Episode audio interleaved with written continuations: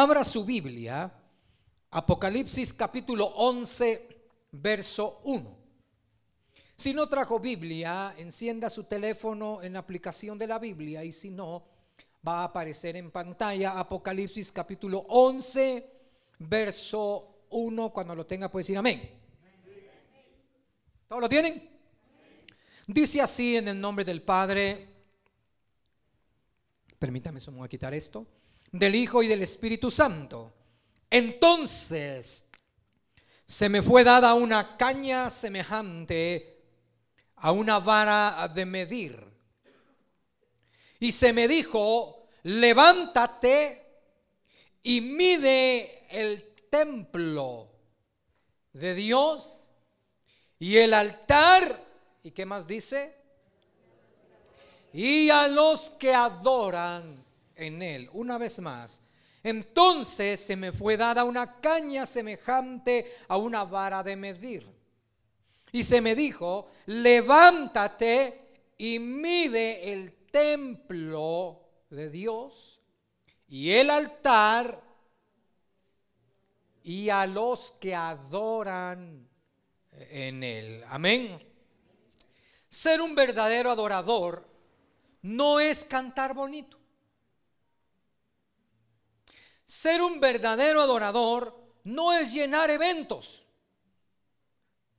Tampoco es vestir bonito. Gloria a Dios porque usted se viste bonito. Ser un verdadero adorador es vivir apasionado por su presencia las 24 horas del día.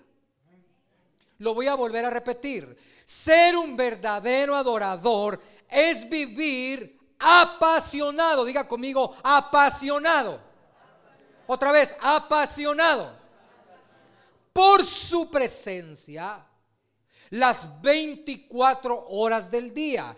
Algunos me dirán, pastor, no es muy exagerado 24 horas del día apasionado. No es exagerado, ya que lo que no te apasiona aquí, estando en la tierra, no te apasionará lo que está en los cielos. Se lo voy a volver a repetir. Lo que no te apasiona estando aquí en la tierra, no te apasionará lo que está en los cielos.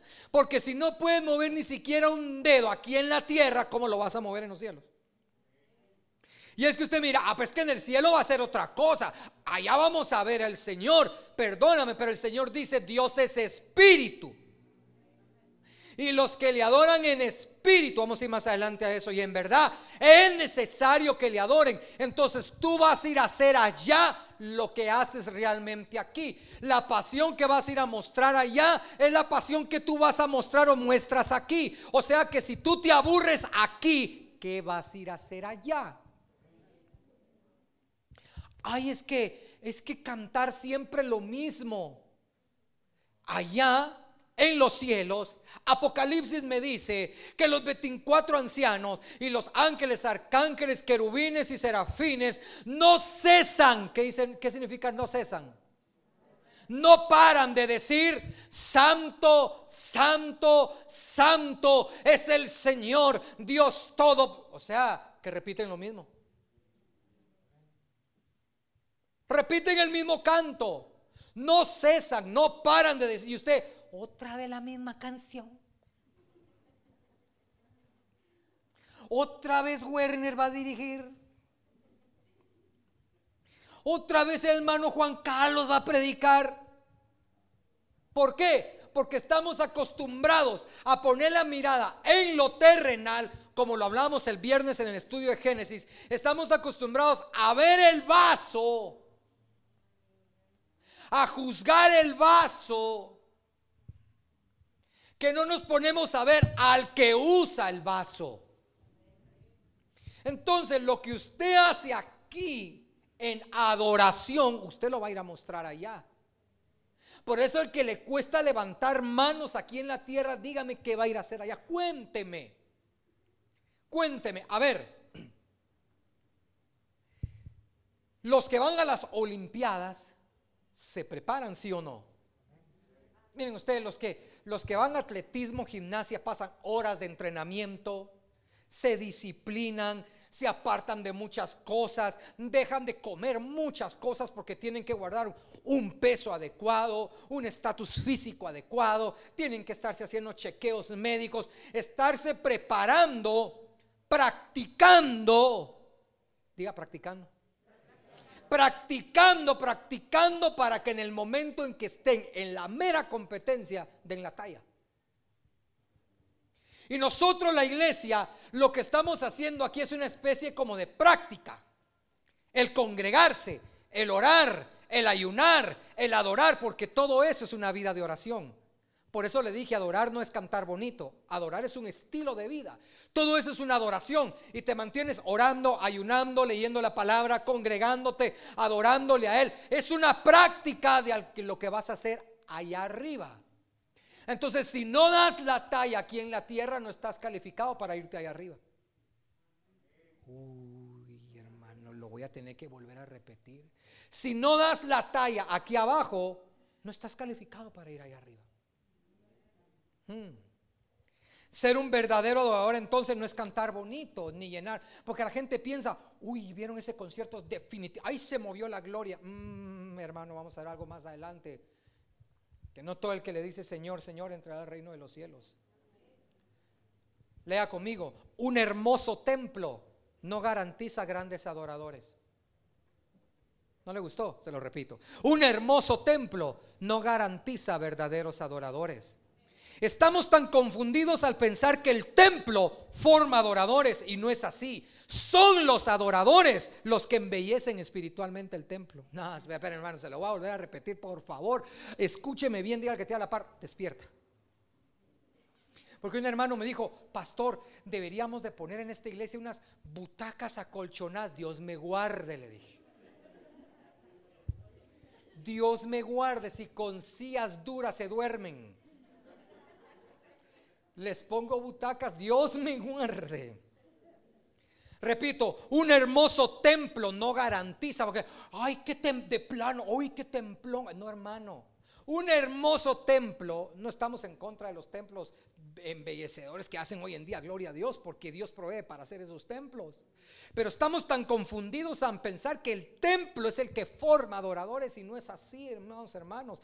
Son los adoradores los que embellecen espiritualmente el templo, porque de nada me sirve tener un templo de 12 mil personas si solo 100 adoran en espíritu y en verdad. Y los demás están ahí por compromiso. Los demás están ahí porque, ay, me trajeron. No quería venir. O vienen aquí solo para ver a quién juzgan, a quién critican, de quién hablan. No, hermanos, no se confunda. Tener un gran templo no significa que hay grandes adoradores. Este es su servidor, con mucha humildad, lo han invitado a ministrar a grandes templos. ¿Y sabe qué me han dicho cuando me invitan? Te estamos invitando, y hermano, se lo digo con mucha humildad, te estamos invitando porque necesitamos que alguien guíe a este pueblo en la adoración. Y no es que yo sea la gran cosa, porque sin Dios yo no soy nada, es Él. Pero vea, vea lo que le dicen a uno. Te estamos invitando porque necesitamos. Y son templos enormes, hermano. Está muy callado usted hoy. Dios va a empezar a medir. Él me dijo que en este último tiempo va a empezar a llegar a los lugares donde se le adora y va a empezar a medir el corazón de los que están adentro. Va a empezar a medir, quiero ver, quiero ver si lo están haciendo de corazón, quiero ver cómo, quiero ver, va a empezar a medir, porque esa fue la orden en Apocalipsis. Mide el templo, el altar y los que están adorando a Él.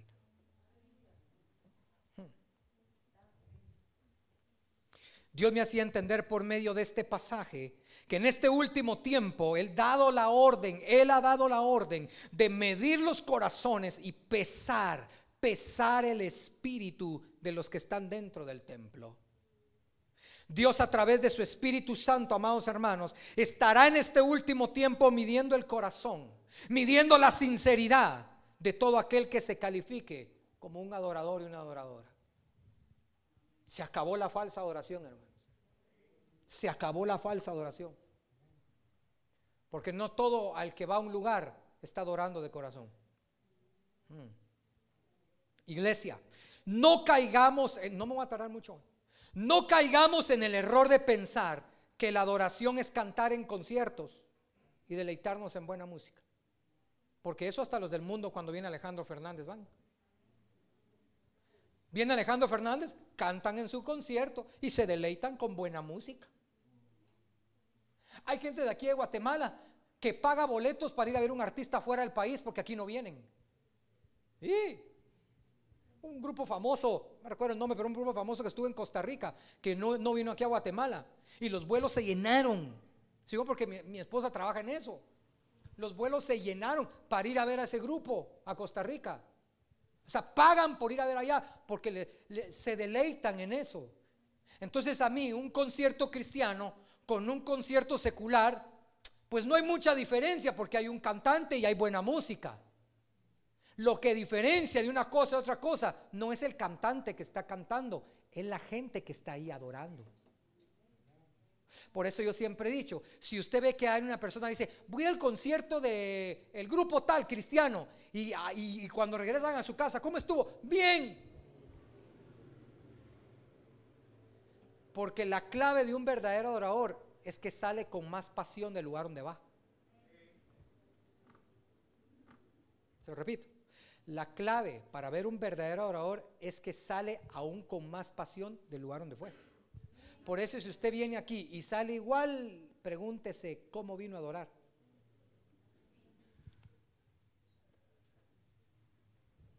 Aunque sea que una mosca diga amén, Señor. Ayúdame, Señor. El problema no son los conciertos. El problema es el corazón y la actitud con lo que la gente va a un concierto cristiano. Su servidor fue a predicar a un campamento de jóvenes a la ciudad de Salta en Argentina. Y me tenían que sacar custodiado. No porque yo sea guapo, soy guapo pues, pero tranquilo. Sino que me tenían que sacar custodiado, hermanos, porque las muchachas, ¡ah! de verdad, Sé que soy artista de Top Gun, pero tampoco. No vayamos hasta allí. Hermano. Y yo le decía a los, organizadores, pero es que tratame exagerado, cuadrado, legalista, lo que querrás. Pero yo no estoy de acuerdo con esto. Porque entonces con esa actitud están mostrando que me vinieron a ver a mí. Yo no soy nadie. Yo, yo di mi vida por ellos en la cruz. Yo, yo derramé mi sangre por ellos en la cruz. Yo no, ni por ninguno de ellos doy la vida. No sea que tampoco usted da su vida por mí. Seamos sinceros. Pero hermanos, hay gente que llega a un lugar para ver al que está cantando en ese lugar. No se engañe. No se engañe. Y, y no estoy en contra de los conciertos porque yo he ido a ministrar a conciertos. Pero yo dejo muy claro en algo. Yo vengo aquí a ministrar al Señor no a entretener a la gente. Por eso un día yo me, me, inquieté con un pastor, porque me invitaron a ministrar la adoración a una iglesia. Estoy ministrando oración y, y el predicador le agarró la tarde. Al hermanito le agarró la tarde porque me dijo el pastor, se quedó dormido en el hotel. Y entonces, pero ya viene para acá. Entonces, haceme un favor. Oiga, ¿cómo me dice el pastor? Echate un par de canciones más. Echate. Echate un par de canciones solo para mientras que viene. Hermano, yo no sé eso. Yo no, perdóneme, hermano. Dios no me formó, Dios no me procesó para entretenerlo. Perdóneme, hermano. Y le dije, pastor, perdóname, pero si a él le agarró la tal responsabilidad de él. Yo no vine aquí a entretener a nadie. ¿Cómo es eso que mientras él viene canta un par? No, perdóname, pero no. ¿Y sabe que me dijo? Pero nosotros estamos a dar ofrenda. O sea que me salió con que te estamos pagando.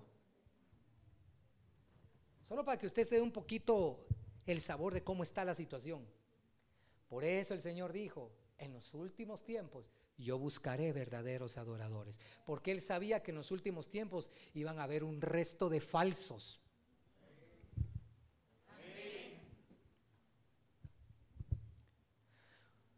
¿Usted se recuerda del, ah, encuentro que tuvo Jesús con la samaritana? ¿Cuántos se recuerdan de esa historia? A ver, levánteme la mano, ¿cuántos leen la Biblia? Muy bien, ¿cuántos se recuerdan de la historia de Jesús con la samaritana? Se recuerda que empezaron a tener una plática ahí, empezaron el Señor a hablarle, y uno entonces viene y el Señor Jesús empieza a hablarle de la adoración a la samaritana. Y la samaritana viene y le dice, nuestros padres, dice, nos enseñaron a adorar en aquel monte Atención, no se me pierda. Nos enseñaron a adorar en aquel monte. Y otros, ustedes, los judíos, dicen que se debe de adorar en Jerusalén. ¿Está aquí, hermano? ¿Está captando lo que le está diciendo la samaritana al Señor? ¿Ya vio la profundidad de lo que le está tratando de decir? La samaritana estaba pensando en una adoración física, porque está poniendo, está colocando, poniendo lugares físicos. Nuestros padres nos enseñaron a adorar, o sea, ella adoraba. Ella era una adoradora porque dijo, nuestros padres nos enseñaron, o sea, ella adoraba. Nos enseñaron a adorar en este monte, lugar físico. Y ustedes los judíos dicen que hay que adorar en Jerusalén, otro lugar físico, una ciudad, un templo. Entonces ella tenía enfocada pensamiento de adoración en lugares físicos. ¿Y qué es lo que le responde el Señor Jesús luego? Leámoslo, Juan 4:23. Jesús le dice, mas la hora viene y ahora es cuando los verdaderos adoradores adorarán al Padre en espíritu y en verdad. Porque también el Padre tales adoradores busca que le adoren. Se dio cuenta que no está escrito espíritu con E mayúscula.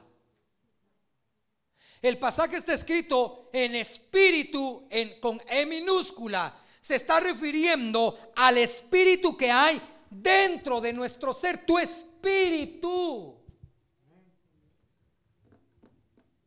La samaritana pensando en un lugar físico y el Señor le dice, a mí no me asombra lo físico.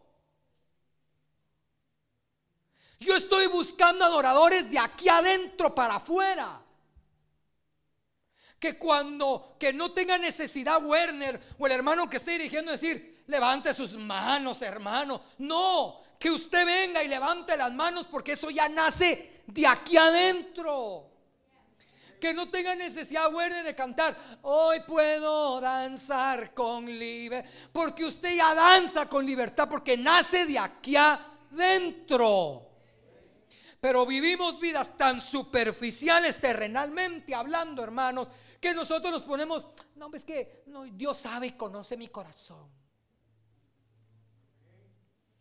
Y Él hoy está empezando a medir a los adoradores. Porque hay muchos adoradores en muchas iglesias como la samaritana, pensando que la verdadera oración viene por el templo, viene por el lugar.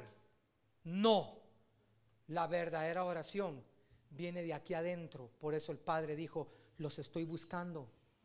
Los estoy buscando porque estoy midiendo su espíritu y su corazón.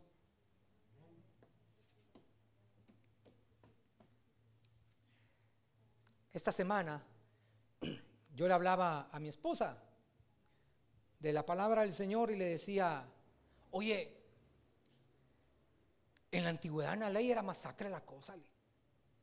O sea, si yo comparo al pueblo de Israel con los mareros de hoy en día, son iguales, masacres.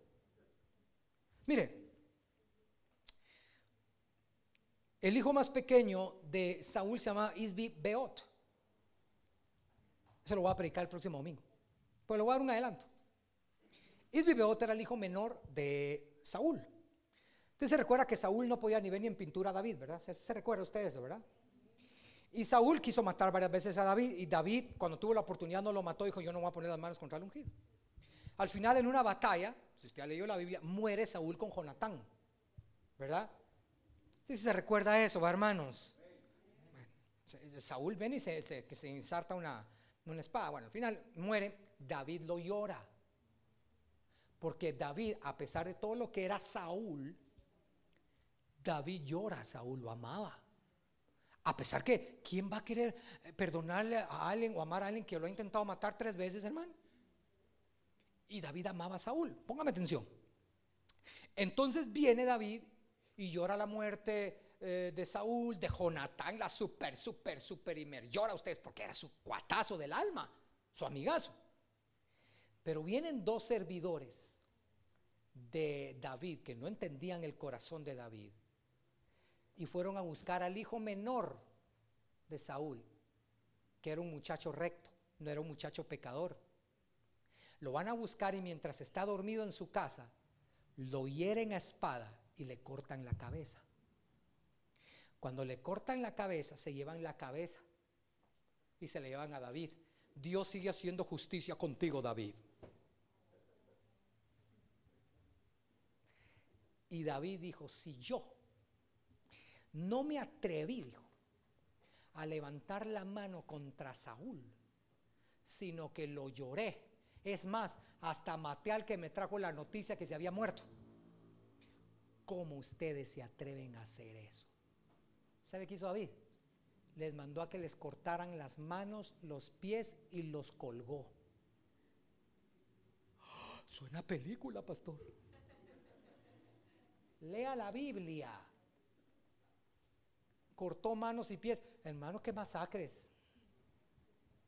Era grueso. Tan grueso como que cuando alguien entraba al tabernáculo sucio para presentar adoración, le caía fuego del cielo y quedaba hecho cenizas. Le amarraban una cuerda con una campanita, usted ya sabe eso, y se metían al lugar. Y si estaba en pecado, jalaban solo la cuerda y ya solo salía el hijo de la yaquel consumido, consumido. Hermanos, pregunto yo, ¿a cuántos de nosotros ya nos hubiera caído fuego del cielo si viviéramos en la ley? Usted hubiera pasado por su carro y pasa por una iglesia y de repente fuego. De plano todos están ahí. Pero como ahora no pasa eso, como ahora, Dios conoce mi corazón, pastor. Nos burlamos de la gracia. Pero yo siempre he dicho que el que se burla de la gracia caerá en desgracia. Uy, no le gustó, ¿ah? Bueno, sigamos, hermanos. Podemos tener iglesias de 25 mil miembros o de 5 miembros, porque esto no se trata del tamaño de la iglesia. Que llegó el momento de medir si esos 25 mil o esos 5 están apasionados por el Señor. Podemos tener conciertos de 15 mil personas o de 100 personas. Que llegó el momento de medir si esos 15 mil o esos 100 están apasionados por el Señor o están apasionados más por el artista o ministro que está en ese concierto. Recuerda que la verdadera adoración está relacionado con tu nivel de servicio. Lo voy a volver a repetir. La verdadera adoración está relacionado con tu nivel de servicio. Mi servicio, pastor, así es. Cuando Jesús fue tentado por Satanás para que le adorase en el desierto, ¿se recuerda? Jesús respondió, escrito está, al Señor tu Dios qué? Y a Él, ¿se da cuenta? La adoración y el servicio. Entonces Dios me hacía entender, escúchenme, ven, diáconos, diaconisas, músicos del coro, maestros de niños, maestros de jóvenes. Escúchenme bien lo que les voy a decir ahorita.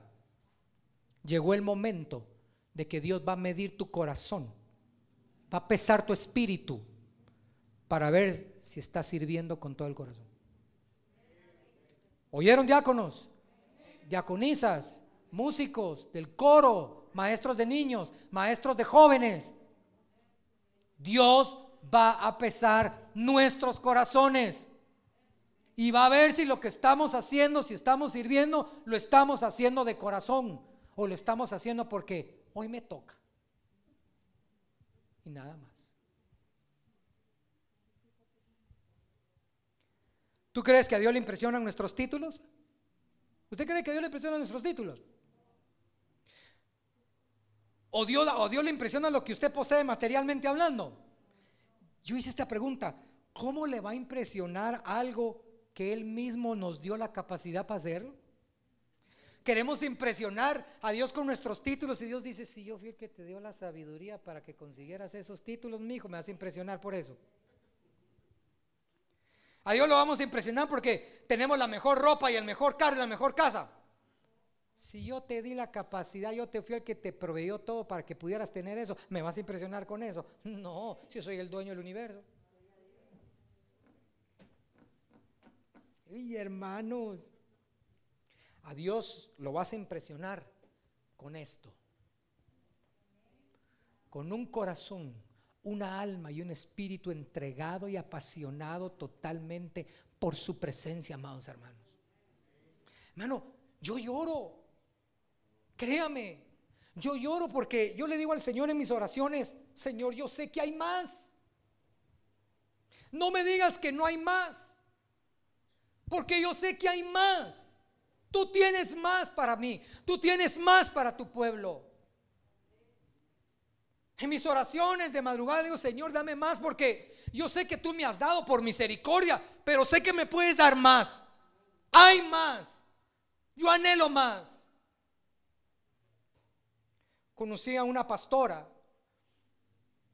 que nos contaba y nos platicaba de que ella le decía al Señor, Señor, quiero más. Quiero más de ti. Y el Señor le dijo, yo te voy dar más de ti, pero, pero pídeme. Pídeme materialmente hablando, porque me has agradado. Y él dijo, Señor, yo solo te quiero a ti, yo solo te amo a ti, te quiero a ti. Yo sé que hay más. Y el Señor le dijo, sí, yo te voy a dar más, pero pídeme, pídeme. No, Señor, es que yo solo te quiero a ti. A ti. Y te amo a ti. Yo sé que hay más de ti. Y dice que a la hora le tocaron el timbre a su casa. Y se bajó un hermano de un carro. Le dijo, pastora, ¿cómo está? ¿Cómo le bendiga? Usted no me conoce a mí. No, no lo conozco. Yo la conozco a usted porque le he visto, papá. Eh, quiero que venga para acá. Quiero que usted se fije. Este vehículo, eso fue en el 2016. Este vehículo es 2016. Si usted se fija, mire, los plásticos todavía tienen los sillones porque le dan a uno con unos plásticos forrados en los sillones. Pues a mí nunca me ha pasado, pues, pero yo sé que así es. Le dan los plásticos forrados en los sillones y todo. Y le dice, mire, recién salió de la agencia. Lo saqué de allí, ahorita, comprado nuevo, porque el Señor me dijo que se lo tenía que regalar a usted. ¿A mí? Sí. Porque el Señor le dijo, dáselo a mi sierva. Ella me ha amado. A mí, yo la premio a ella. Y aquí están las llaves. Tómelo. ¿Y usted cómo se va a ir? Yo me miro como me miro. Es suyo. Y se lo fue a regalar. Del año. Oh, si el Señor nos dijera hoy, ¿qué quieres? ¿Qué le pedirías? Que me quite los efectos de la vacuna. ¿Qué le pedirías? ¿Qué le pedirías? Mis hijos, mis hijas. Como padres, algunos pediríamos por nuestros hijos y nuestras hijas. Yo solo te voy a recordar algo que me dijo el Señor a mí cuando yo dije lo mismo. Mi familia, mi hijo, el Señor a mí me dijo, cuando me pongas a mí en primer lugar en tu vida, yo me voy a encargar de los tuyos.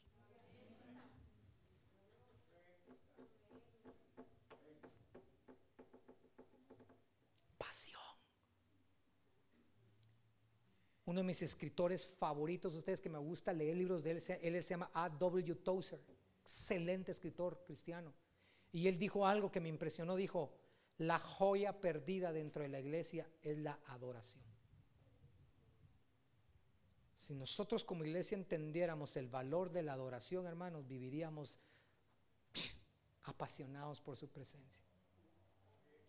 Ya estoy terminando.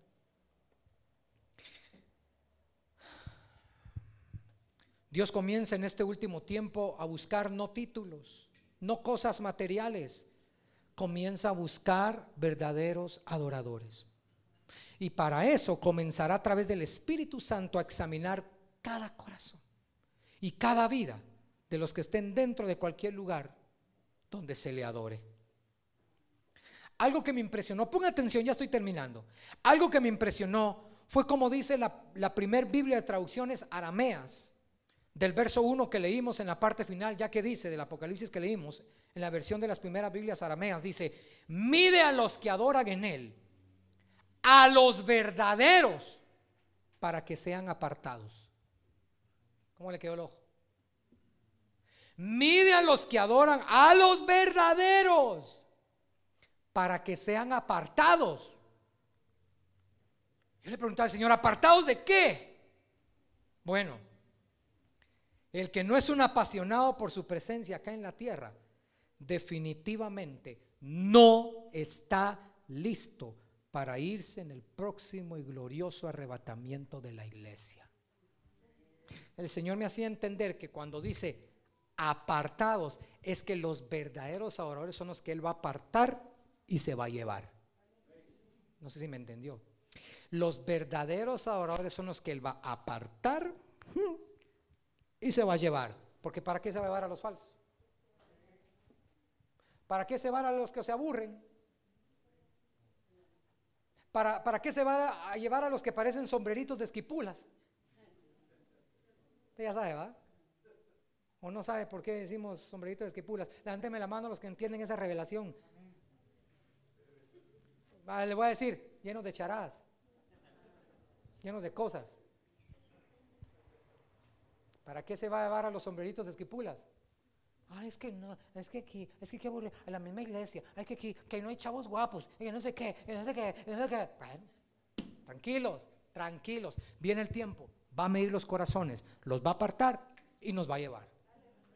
Digo nos va a llevar porque yo considero que usted es un adorador en espíritu y en verdad. Si no, hermanos, hay que preocuparse. Y termino con esto. ¿Cómo sabemos usted y yo que somos adoradores apasionados por su presencia. ¿Cómo lo sabemos? Sencillamente porque nos convertimos en buscadores de esa gloriosa presencia. Mateo capítulo 2, verso 2 dice, ¿dónde está el rey de los judíos que ha nacido? Se recuerda, los tres hombres sabios, sí se recuerda, yo no digo los tres hombres magos, los tres hombres sabios. Se recuerda, ¿dónde está? ¿Por qué ha nacido? ¿Y qué dice después? Porque su estrella hemos visto en el oriente. ¿Y qué dice? Y hemos venido a adorarle. Eh, hermano, no sé si usted entiende. ¿Dónde está? ¿Qué entiende por dónde está?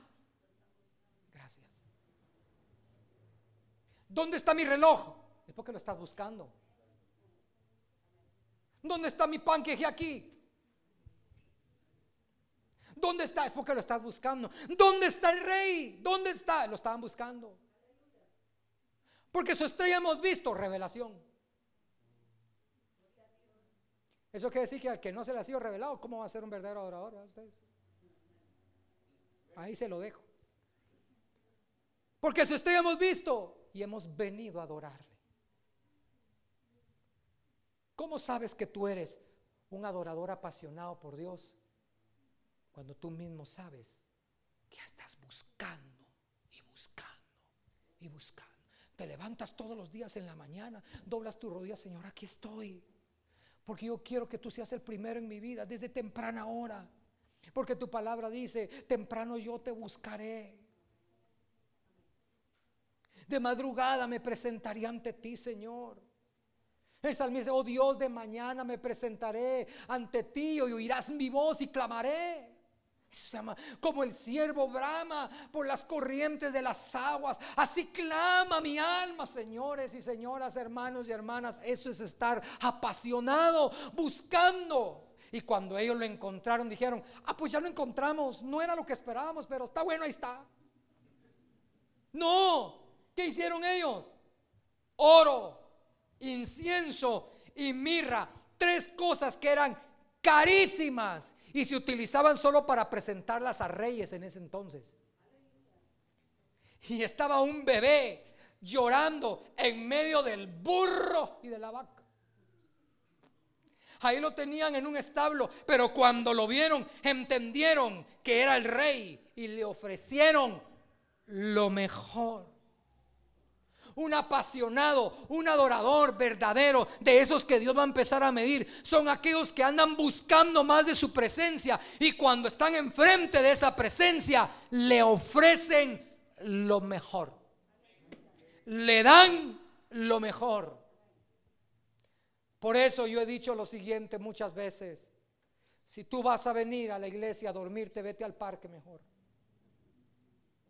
Si tú vas a venir a la iglesia a juzgar, vete al mercado mejor.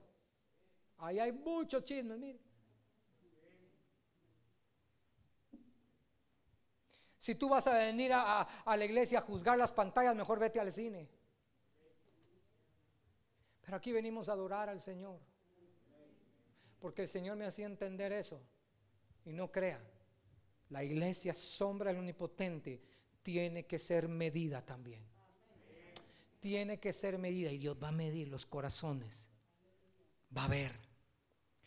Repito, no se trata de cantar bonito, no hermano. Si yo le he dicho acá, hay hermanos que no se saben la letra. Hoy no me sabía una de las letras que cantó Werner hoy. De no sé qué, el espíritu, que tu gloria, no sé ni quién la canta, qué, qué canción más bonita. Y yo nunca la había oído. Nunca lo había escuchado, pero todo lo que escuchaba yo, que él cantaba, yo se lo hablaba al Señor, Señor, amén. Que tu gloria inunde mi vida. Sí, Señor, así. No es de lo que no me la sé.